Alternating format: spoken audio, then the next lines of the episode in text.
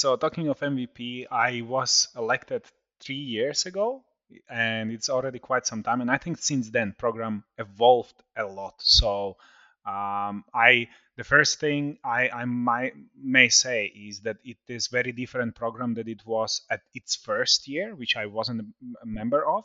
So it started as a forum recognition, meaning that uh, for developers who were the most active and the most helpful uh, in the community, which was represented by forum. And the initial idea was there. This is about the people who are most helping to the community.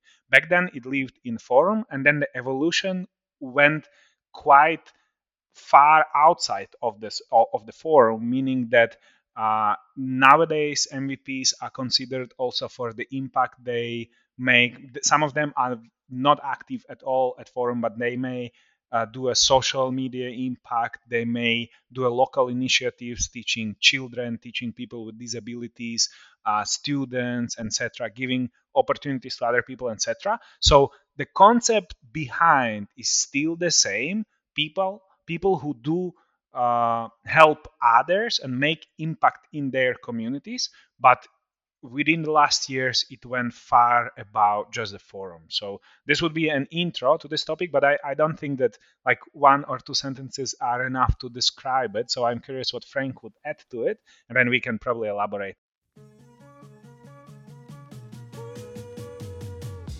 Hi, and a warm welcome to the Bots and People podcast Automation Talk. In today's episode, I'm delighted to welcome, for the first time this season, two inspiring guests at once Frank Sikora, CDO of Roboyo, and Edward Schlepetsky, CEO and founder of Active Automation. Both of them don't just have impressive careers, but have also been voted UiPath Most Valuable Professionals three times in a row. Together, we unpack what the UiPath MVP program is all about, what benefits it brings, what kind of dedication to the UiPath community it requires, and they reveal what their relationship with UiPath looks like. Besides this, we discuss all things future automation trends such as low code, no code applications and digital assistants. Now, I really hope you enjoyed this episode as much as we enjoyed making it. Thanks for tuning in today. So, hello and a very warm welcome to both of you, Ed and Frank. It's really nice to have you with us today. Uh, I would like to start by you telling us who you are and what it is that you both do. Eduard, please go first. No, no, I know you. I know you. there we go. Okay, my name is Edward Slepetsky. I am founder and CEO of a company called Active Automation, and in the same time, I am UiPath MVP, Most Valuable Professionals, for the third year in a row together mm-hmm. Frank. Thank you. Hi, Frank Sikora from Roboyo. Um, I'm Chief Digital Officer for Roboyo, um, and basically I, I, do sort of everything there, but we'll come to that a little bit later on. Um, also UiPath MVP now for the third time um, in a row, as Eduard mentioned. I think more of the details will come later. Okay, great. And um, just to give our listeners a little bit of an idea, could you give us a short insight into what active automation does? Sure. Active Automation is the company focusing on, and I, I would say that here we are quite similar to Roboyo, where Roboyo is now growing quite impressively and fast. We are focusing on automation on RPA, but mm-hmm. also everything what sticks around RPA. So meaning that uh, opportunity identification. Then with automation, we are not only focusing on uh, RPA tools, but also document understanding using machine learning, using AI, so called. I always use the quotation marks for AI because it is a trendy buzzword, but uh, but nevertheless, yeah, we are trying to enable also other technologies around it, okay. diving into BPO, and yeah, and maybe as a key key thing, trying to build a company in the way that all three sides enjoy it. So meaning that uh, our employees benefit from it, our customers enjoy it, but also company. So we are um, family-like company, I would say. Nice. Okay, thank you. And maybe Frank, you can give us a little insight on Roboyo, even though it might be. It is. It is like Eduard mentioned, pretty similar. So we are also an automation pure play. Um, we had a strong focus on RPA, which is still one of our technologies that we employ. Mm-hmm. But um, also, as Eduard uh, mentioned, in terms of the the adjacent technologies around RPA have grown so much over the last few years, and this is something where Roboyo also is heavily invested now in terms of um, process mining, document understanding, so IDP, intelligent document processing. Um, we are talking here about low code or no code solutions that, that is on the on the market at the moment. Within the hyper automation, I think is also something that we are um, talking a little bit um, about more later on.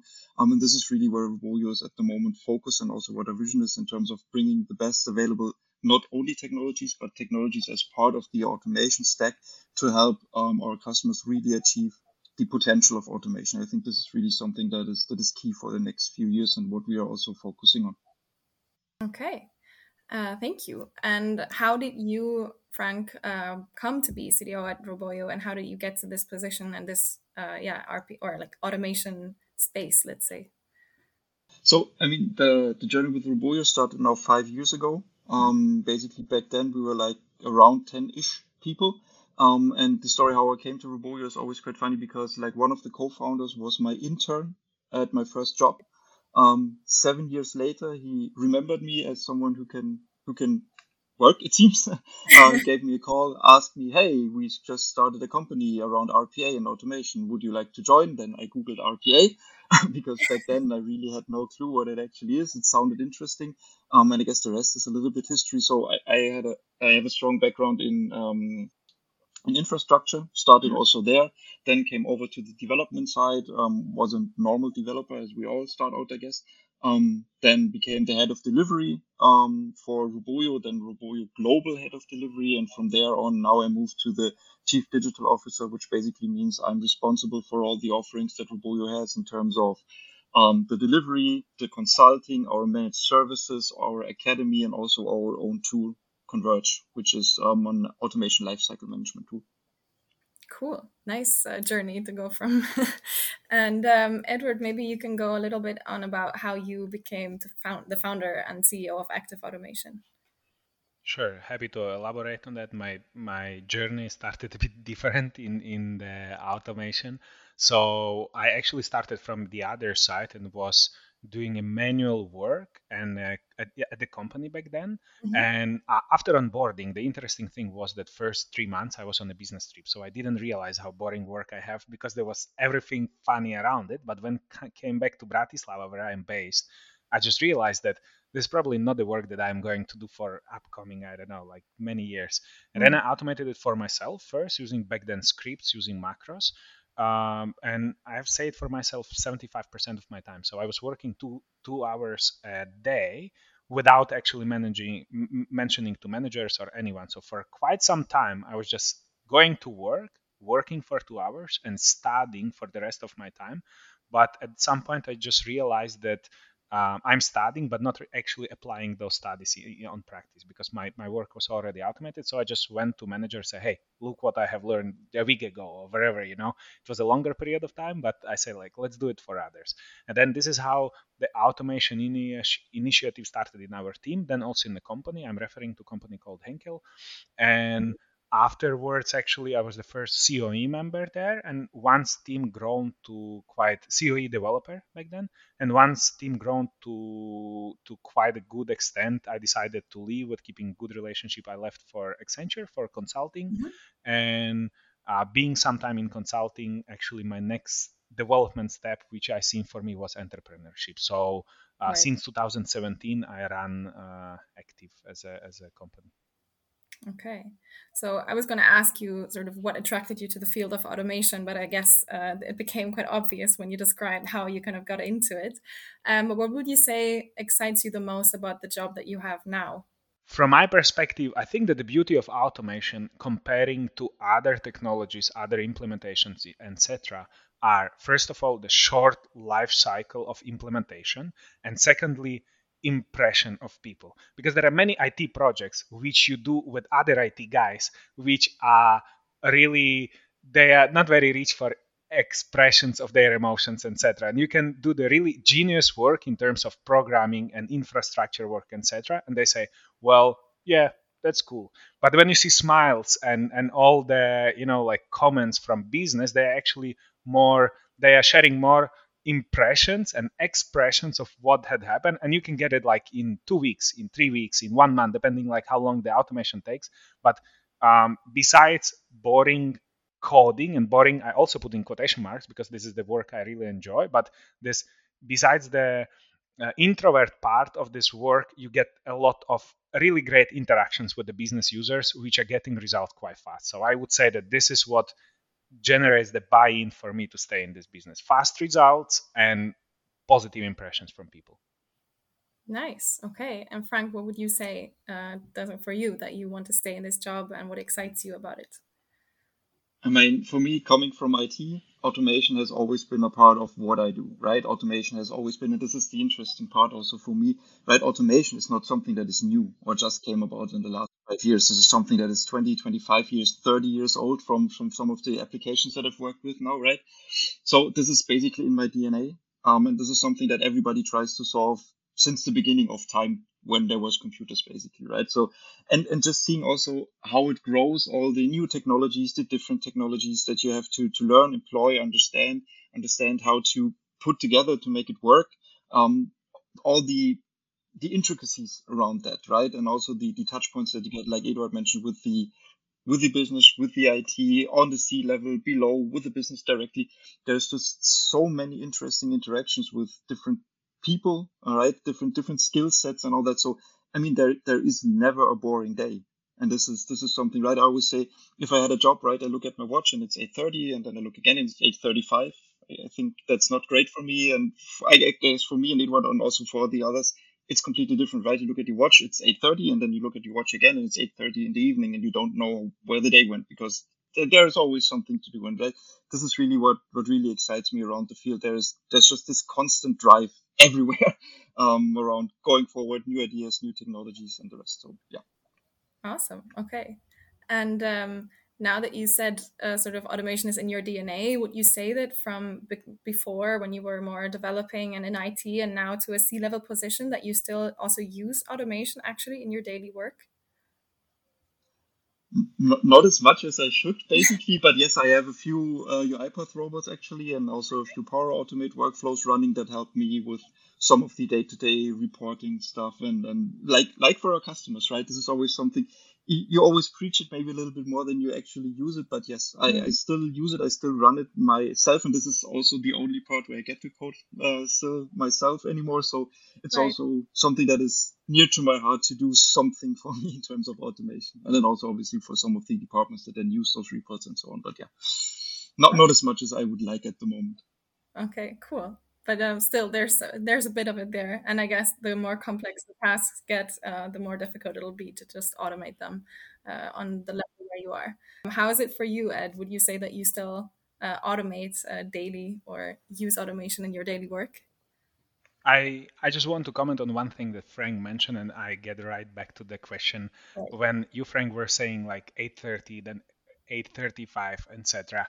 I just wanted to add the PM first of all.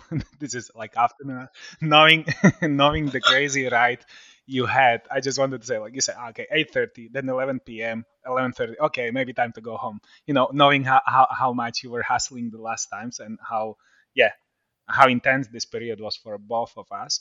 And then coming to the question of um, using automation in the daily daily life. First of all, like there is a huge difference between using an, an coding automation or creating automation. Mm-hmm. So I think that in usage still there I am using some automations. I'm coding much less than before, and I think the mm-hmm. same applies for Frank. Um, talking of usage, a lot of things we use also and we already automated inside our company so i'm user of our automations as well and mm-hmm. i think that the beauty of our both positions are in the way that okay sometimes i code it myself but sometimes you can just come and ask someone to make an automation for you. So this is another luxury and quite the unusual automations for me or the new openings were connecting Siri and automation. So we used to work with Siri or, or Google Assistant as a very traditional way, like I don't know, tell me the weather, etc. But you can, with linking it with automation, you can ask Siri doing anything for you. So we are now, I'm now pushing Siri to update my daily spends with my I don't know, family, etc do some other things for for me taking notes etc into the tools i want so you can really connect it into really advanced assistant, you know, not just a basic thing from iPhone, but you just pass it over to robot and Frank can elaborate. Robot you can teach almost anything. So then you are unlimited with with your Siri assistant or Google assistant. Any comment on that, Frank? yeah, no, I mean, like like Eduard said, this is something that will also, I mean, when we're talking later on, maybe a little bit about where it will go, I think the digital assistant is one of the, the major parts around it and how you structure it, right? If you use Siri or if you use anything other in the conversational AI spaces, then I, I guess a little bit up to up to the flavor. But I think this is one of the major um, major new trends that the market will take in terms of helping people, also business users, to interact better, to get a better user experience out of your automations. Because at the moment, some are a little bit clunky to start, right? Especially when you're talking to the business user. So I think right. overall, this is a this is a cool idea and a, a, cool project to to get it done, right? Not everybody in a, in a business context has Siri or is allowed to use Siri, right? But this just shows where we go uh, or where it could go. So yeah, it's pretty cool. Nice. Okay. Yeah, but I'm sure we'll get back to that. Uh, but before we do this, uh, I would like to talk about something that kind of unites you both. You already mentioned it in the intro. You have both been selected or awarded to be UiPath MVPs. And I'd really like you to tell me a little bit more about that. Um, who wants to start? Maybe Ed, you want to start about uh, sort of what the program is all about and um, yeah, how that looks. Okay. So, talking of MVP, I was elected three years ago and it's already quite some time and i think since then program evolved a lot. So um, i the first thing i, I might, may say is that it is very different program that it was at its first year which i wasn't a member of.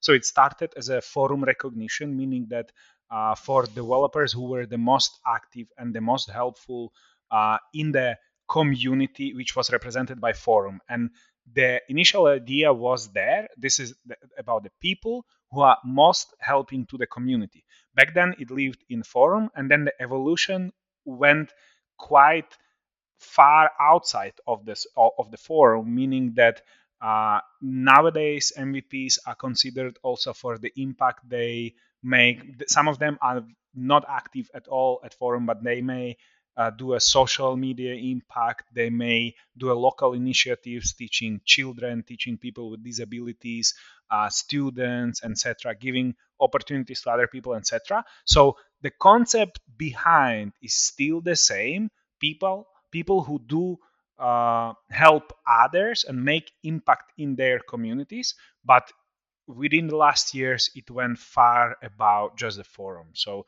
this would be an intro to this topic but I, I don't think that like one or two sentences are enough to describe it. So i'm curious what frank would add to it and then we can probably elaborate on on, on the topic yeah i feel like the the evolution of the of the program is really what, what it's about because like Eduard mentioned at the start it was for the forum where i also was very active at the start right and this is how i became mvp first but now it's really helping out on the academy right? I have um, a few courses about powershell on the academy. There are so many things that UiPath is driving in terms of the community which i also think is one of the major key factors for the success of UiPath to be honest because they're really open and they're really so it's not like it doesn't feel like sometimes the community feels like a tool, right? For some um, companies, right? Where they just, yeah, we need to have a community because people expect it now. With the UiPath, it really doesn't feel like it. It really feels organic and they really have drive and they want to have the community and they also embrace the community, right? There are now, so we had just a, a MVP meetup, which was really, really great. Uh, really a highlight for me.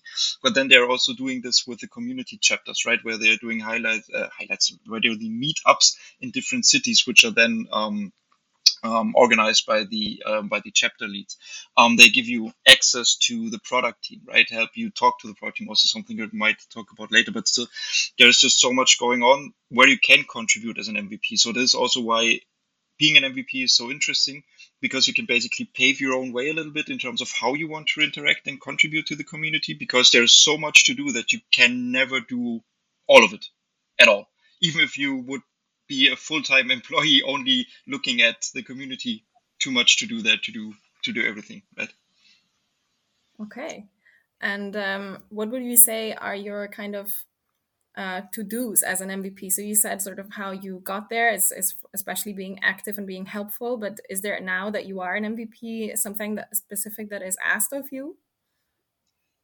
Like I said, it's a little bit up to yourself right? So UiPath will always come a little bit forward in terms of, hey, for example, I did a, um, a presentation around RPA for the best students. So this is a student program where there's basically um, some select few um, students who then got an introduction to RPA. This is something that they asked for. Hey, can somebody step up? Same thing with the Reboot Your Skills program that is more around citizen development, where they also ask, hey, can you help um, there in terms of um, helping other people building their first automations. So this is something where they ask, and then there's the other side around it. We basically can come up with your own ideas. Also in something like um, Eduard has his um, his podcast also, right? That he started. This is also something that they're always happy to support. And then we want to start a larger learning initiative from the the MVPs to help people um, stay in touch basically with the UiPath platform because it's moving very fast right? And this is then something where you can, as an MVP, basically pave the way. So the one responsibility that you do have is that you need to be active,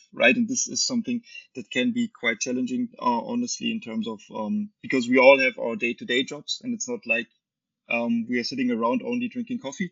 So this is something that is that is sometimes hard to balance, but still, um, it is not something really expected, but it's just you also want to do it, and that's the good part around it for me, at least, right? There is also an intrinsic drive for me to to contribute to the community because I really believe it's a, it's a great community that thrives and drives forward. So it's not as hard to carve out sometimes maybe after hours or maybe on the weekends to do something. Right. Okay. And uh, Ed, maybe do you have a memory of a magic kind of moment, uh, something that uh, stuck out where UiPath then decided to award you the MVP, or how did it actually work to become um, an MVP for UiPath? So for me back then, I when I applied to to this nomination, and there again, I think that it is quite different nowadays the, the selection process. But for me, I unlike Frank, for example, I wasn't that active on a forum, so I had several offline activities as we were the first in Slovakia to introduce RPA to universities. So we started Academic Alliance way before the COVID started and then we organize the chapter in our city. So we get a community here together in, in bratislava later in ukraine etc and i had one other small mission which i wanted to deliver further to the other users with uh, empowering people was about back then i was what 24 it was 23 24 when there was a selection process uh, no education, uh, no high school education, and already then was running company which was very small but quite successfully taking on on, on a new uh, new levels. And my mission within community, which I, I communicated, was to also empower and, and maybe motivate people regardless of the background regardless from what country they are etc to do more yeah so this was my the additional mission uh, within within this uh, I would say yet application. It wasn't like already uh, formed on MVP, but also also before. And the magic moment was actually when I have learned about the fact of being voted, and I learned about this at my birthday. So it was twice magical, you know, because it was. I think that it was to be announced like day or two later, but as the girl from community knew already that I was elected, and sh- and it was I don't know from LinkedIn or somewhere. Uh, it was seen that I had the birthday. It was a double magic for me because I learned about this at my birthday. So this is how I, I got the news about it. Fantastic. That's really nice. And um, how do you feel about it now? Is it, uh, you said, it's the third year that you are an MVP. Do you get sort of re-elected, or how does it work to to keep your status? Let's say.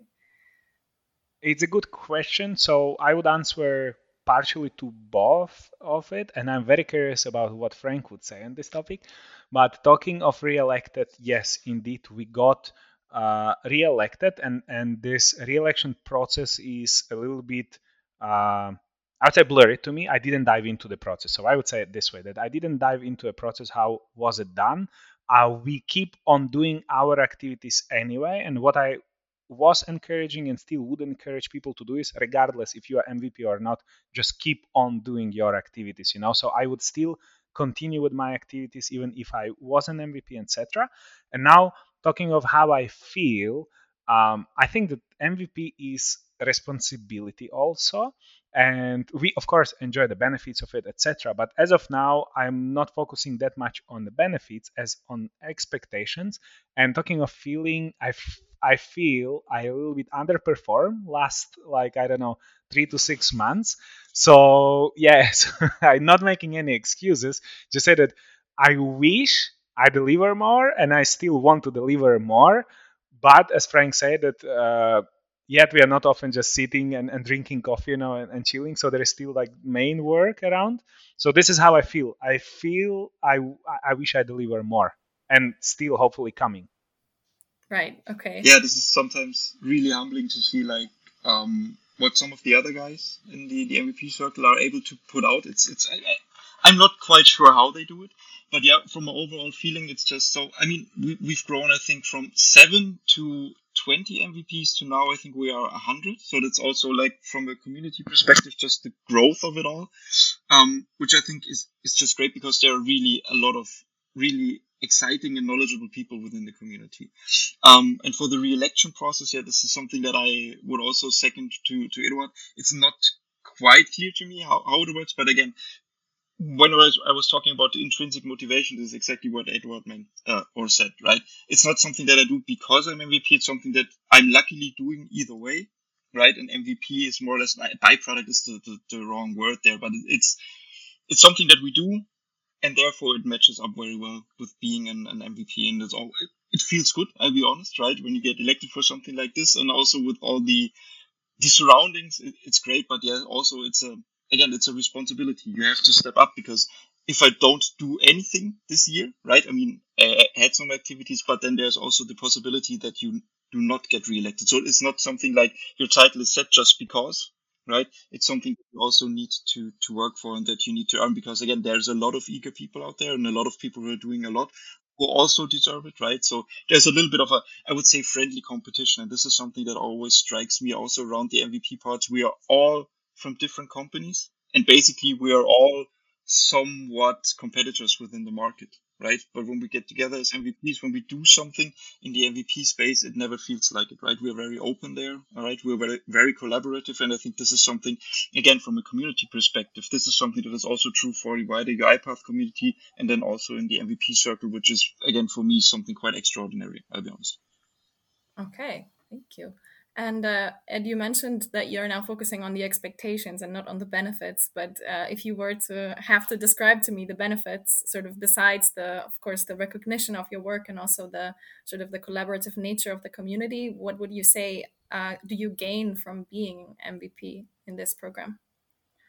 So probably I would start with repeating what you have just said. With first of all, it is the interaction with the community, yeah? and it is the access to a community and yeah so this is am- amazing i would say energy there. But besides that getting also on, on, on from the other side like you have short shortcut to the product team. You have shortcut mo- uh, shortcut more or less to any person in the uipath company. So you can really through your channels you can reach to talk to almost any person in in, in a company um, I think that from from listed benefits, uh, Frank, I, I, think that this year they have provided also the list of all the licenses which you can yes. use for exploring purposes. So it is like officially listed benefit, which is uh, like you can. I didn't touch all of them to be honest, but because the the UiPath grows quite fast. But yeah, but this is this is another benefit, and it is synergy. Maybe one thing I wanted also to add, like how the position of MVP evolved, was that back in the past it was more reactive that you do something and they award you, like with Forum, for example. But nowadays, you even think about doing something and they also empower you. So, another thing which is very important is not only reactively recognizing you and saying, okay, good job, or you get the title or not, but also as beginning of the being MVP, they ask, okay, what is your plan and how we can help you? And you can really dream big. So if you plan some initiative or wherever, UiPath will support you. And I think that this is also an amazing benefit of being one of MVPs. Right.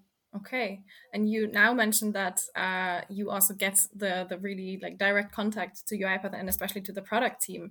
So have you already sort of feedbacked uh, things to them, or have you had an active influence on the product? And if so, sort of how did that go about? Uh, and yeah, what what happened there? I wouldn't say that you have some kind of gold mode when you say and it is getting implemented, especially now as UiPath grows. There are like more complex structure of the releases, etc. But several features which we were nominating and I was nominating were introduced in recent releases. So definitely you have this possibility as well as besides just uh, seeing the features which you nominate in releases, sometimes it is that you don't come with the exact solution, but you brainstorm the problem together with the UiPath team. So both. It is trying to I don't say lobby, I don't know the right word, to, to bring your uh, ideas into releases, but also sometimes work together to make the product better. Right. Okay, cool. Yeah. I, I think this is really something that is quite amazing within the interaction with the product team because I, have given some harsh feedback over the years, um, especially around licensing um, and also some technical parts. Um, but it it, it never gets received badly, right? I mean, obviously, even if it's harsh feedback, it's positive, constructive feedback, and not just hey, the tool is shit or something, right? Obviously, then it would be different. Um, but just from a perspective of they really want to listen and they want to have the feedback, and this is also th- something I think just from a from a culture and uh, how you deal with feedback. This is something that is working very well. Obviously, like Eduard mentioned, you can lobby for things you want to see. Will they always come into the product? No. Does it always make sense? No. But overall, from a perspective of how you interact with UiPath as an MVP, it is different, right? Because you have a, a voice that carries. And I also feel this is something that that we feel, right? This is we get taken seriously because again, UiPath wants to listen and they want feedback because they understand that it's always the same, right? You can sit um, in your in your ivory tower in quotation marks, right, and think about what could be best, right? Or you could um, listen to the people that actually implement it or working with the customers and get the direct feedback, right? And then see what makes sense still from a product perspective, because obviously there's a lot more in it than just the voice of the customer. But I think the voice of the customer is something that is really, really important, and this interaction works works quite well. I think there's like a lot of beneficial things for both sides uh, in that as well. That UiPath benefits a lot from your activities, from your input. Um, would you say that you're kind of not to say married, but are you kind of like deeply intertwined with UiPath, or are you also, as you said before, you are also working with different technologies? Would you also say that you're, let's say, in quotation marks, allowed to use other tools, uh, lobby ideas with them, and and how does that uh, sort of look with regards to competitors?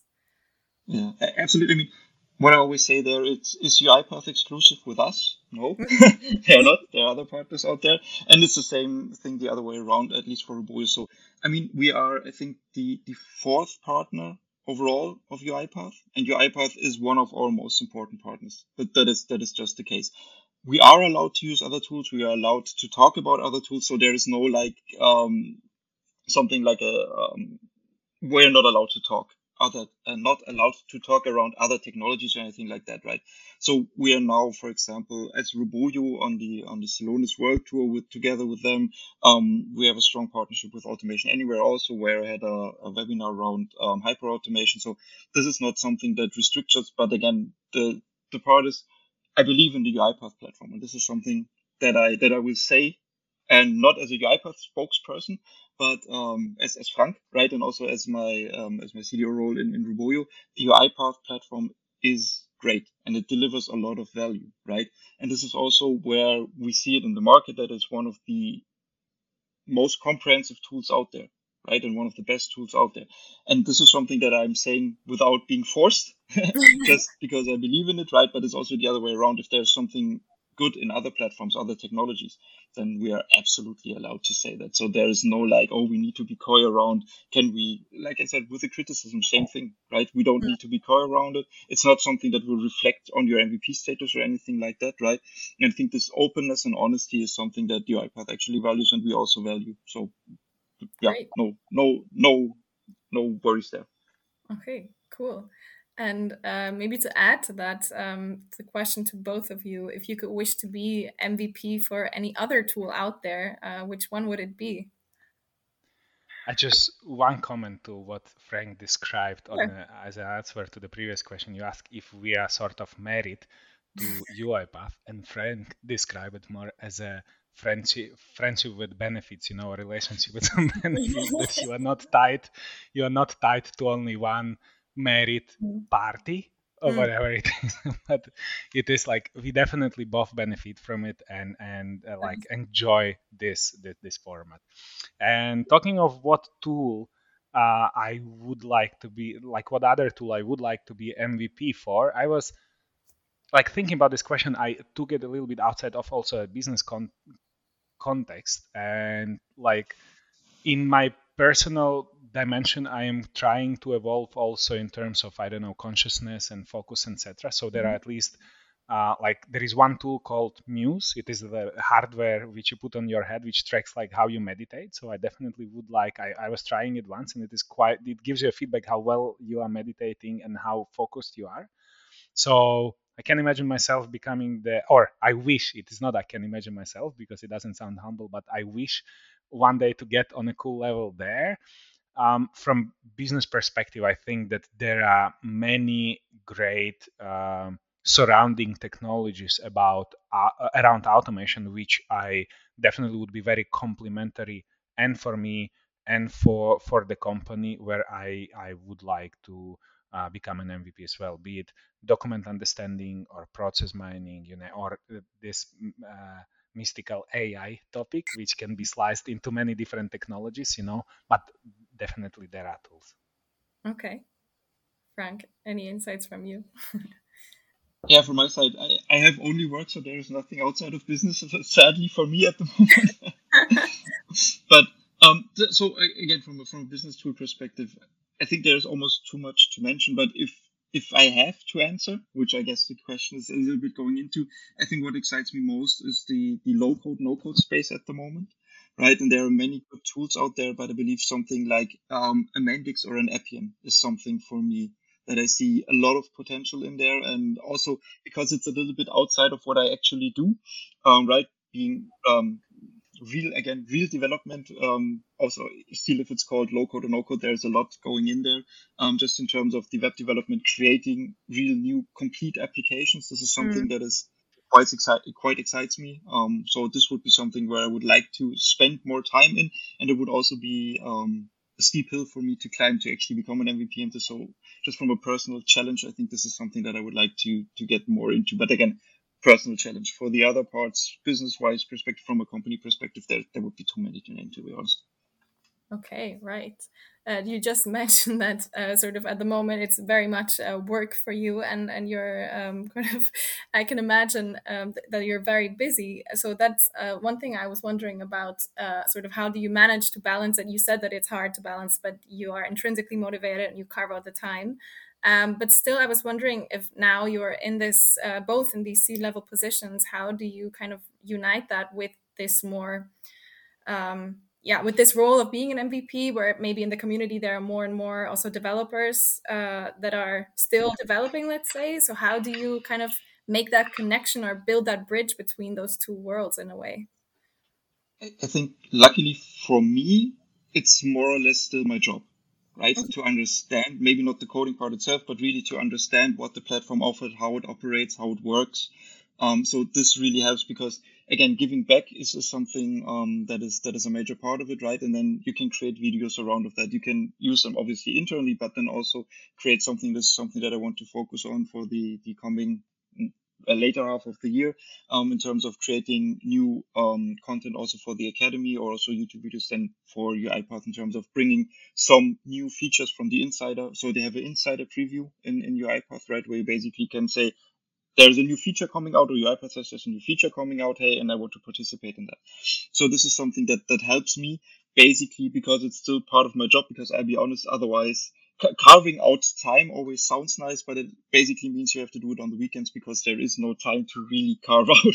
So for me, the good thing is it intertwines because I need to understand what is happening in the platform, how it interacts, how it works, not on the deepest and most detailed level, right? Because this is then something that I um, that there are other people for who really then develop in this part.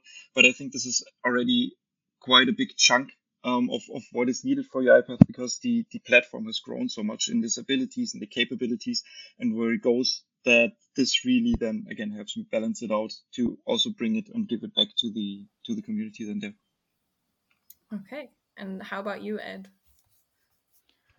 From my perspective, like talking of time, I, I, I feel a little bit jealous when Frank described that he still has as a part of his role uh, actually diving into technologies. For me, it is all on my own time, you know. So uh, because as a as a CEO, it, it may sound cool, but you do everything, but not not coding, not diving into technologies. And actually, I was starting this company as an enthusiastic developer who likes coding and everything. Now I do, I'm doing everything, but not this activity. So it is definitely it is definitely in my free time where you you need actually to have two skills. So for me, it is definitely prioritization skill. I I actually I can sk- still squeeze it within my day. So I am not chased to deliver something in specific time. I just need to prioritize it correctly. So prioritization. And second is negotiation because you still need to negotiate back some free time from your family. You know, so you need to go and and convince your the manager, the boss. You know, you go to your wife, you go to your kid, and say, hey, you know what? There is a very interesting and fancy and funny tool, UiPath. I say, aha, okay, you say it, not, not for us. and and like ra- rather than playing cars with the little one or something, so you, you need to uh, really be able to negotiate. So this is like tough time balancing, all with pleasure, all enjoyable, but it is a challenge. I don't know how how Frank is managing it, but for me, it is a challenge recent days, and I, I'm learning. It is always pushing me to the new new levels of you know this time management. Yeah. so sometimes better sometimes less well right? I mean it's, yeah. it's the same. Sometimes there is no negotiating. It's just uh, okay i need to be away at that time because we both have families right? And I guess everybody has has oh, most people have families. So this is really something that yeah that makes it more difficult. But like you said this is it's also an enjoyable part where you have to figure out how to do it. And then obviously I, I try to get my daughter as soon as I can into development. Now let's see. let's see what comes out of it. But she already likes computers. She already likes like um, mobile phones and so on. So maybe there's a chance. Yeah, um, that really fits well with my last question on the MVP program. Is sort of what uh, advice would you give to others who are interested, maybe not as young, but um, to anyone who is sort of part of the community um, and that that would be interested in maybe obtaining the MVP award as well. I think Eduard mentioned one very important point there. Don't do it just for the MVP title or just with the goal of becoming MVP. I don't think even that's that's really needed. It's something if you have an idea, do it. You can reach out to your UiPath or community managers beforehand. They will support you. And I think the MVP title is then something that actually comes quite organically if you do something for the community. I mean, again, that there needs to be um, some part of the the larger recognition that is needed, which is not always that easy. But again, if you have an, a good idea, your UiPath will help you, will promote you, and this is something. It, it's I feel like it's a little bit the same as in in every company, right? Don't do something just because you want to achieve something. Do it because you have an idea. Do it because you want to do it because the recognition will come with that, right? I feel this is also something that I try to tell the people within within Roboyo if you only do it for a promotion might be not the correct reason to do it, right? Do it because you, you have fun. Do it because you want to explore something, right? Because then again, from this int- again intrinsic motivation, I think I feel like it's always something that is very important to everything that you do in life. So don't do it just because you need to. You, you need you have to do it, right? Do it because you want to do it, and then the good things will start coming, as seen with Eduard and me. I'll be honest. Yeah, I think that's good uh, life advice in general or career advice. So yeah, um, thank you for that. Um, so now that you're kind of yeah, you talked about how the community is active, how everyone is sort of has ideas, it's developing. Generally, the market is very dynamic. So I want to talk a little bit about your take on the future of uh, the automation space and what uh, are your thoughts on that? Which trends do you see, um, and where do you think the journey is going? Even though this is a very broad question, I know, but uh, yeah, I'd love to see what sort of comes on top of your head. I would say that first of all, what we observe already is the simplification on the user side level, be it low code, no code, or voice handling of the things. And it comes definitely with a complication behind the scenes. So meaning that the code is more advanced, more cool, etc. So I would see this. It's not a gap, but this complementary deal even growing. So I think that the, our, our code solutions and products on the background will be more advanced, involving more advanced technologies, etc., to make user life simpler. And now, if I would listen to myself, I would say that this is kind of visionary blah blah you know like nothing concrete.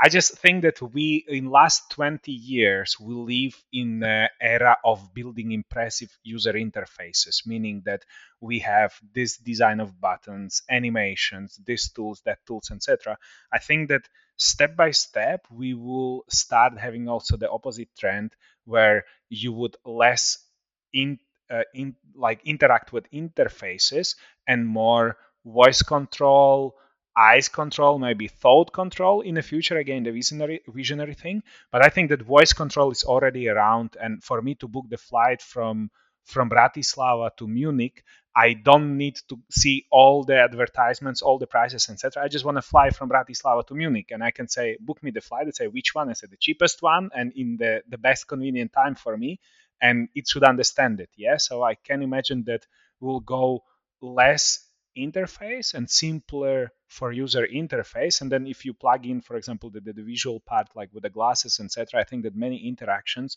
can be later done with the voice uh, voice and, and, and less interface. Again, it is it all will move towards the simplification for the end user and uh, more advanced and more funny in in a in a gig uh, meaning uh, solutions on the background.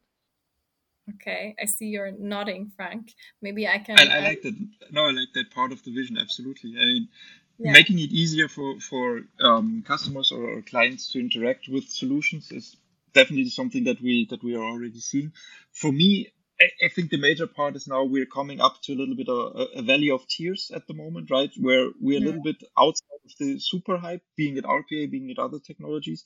And I feel like one thing that that we as a as an automation market now need to do is basically keep the confidence high. Um, and this is something that I, I'm seeing at the moment because we have some failed automation initiatives, being it because the vision has been lacking, because the, the programs were not set up quite well.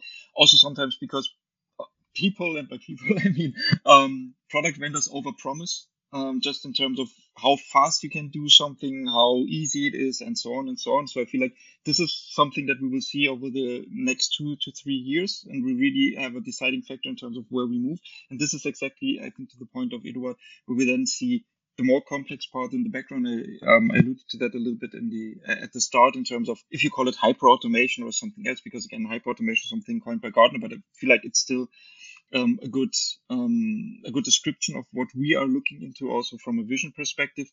Basically, the technology in the end doesn't really matter, right? The outcome matters, right? How can somebody interact with it and what is the business outcome outside of that? And this is also something where we want to move in terms of building a framework that takes basically everything into consideration different technology sets they can be plugged together but going away from from the the task automation that has been done mostly i would say more going towards this end-to-end automation or then even again if we're talking about the visionary part um, not just end-to-end automation within one business but end-to-end automation between businesses. So really supply chain automations between businesses with something like smart contracts when we're talking about really visionary um, stuff out there to to go a little bit more into the um, yeah but again this is this is a, a, little bit far removed from now i think if we can take the next step in terms of building an automation platform for enterprises that really interacts connects well together and regardless of the technologies that are in there i feel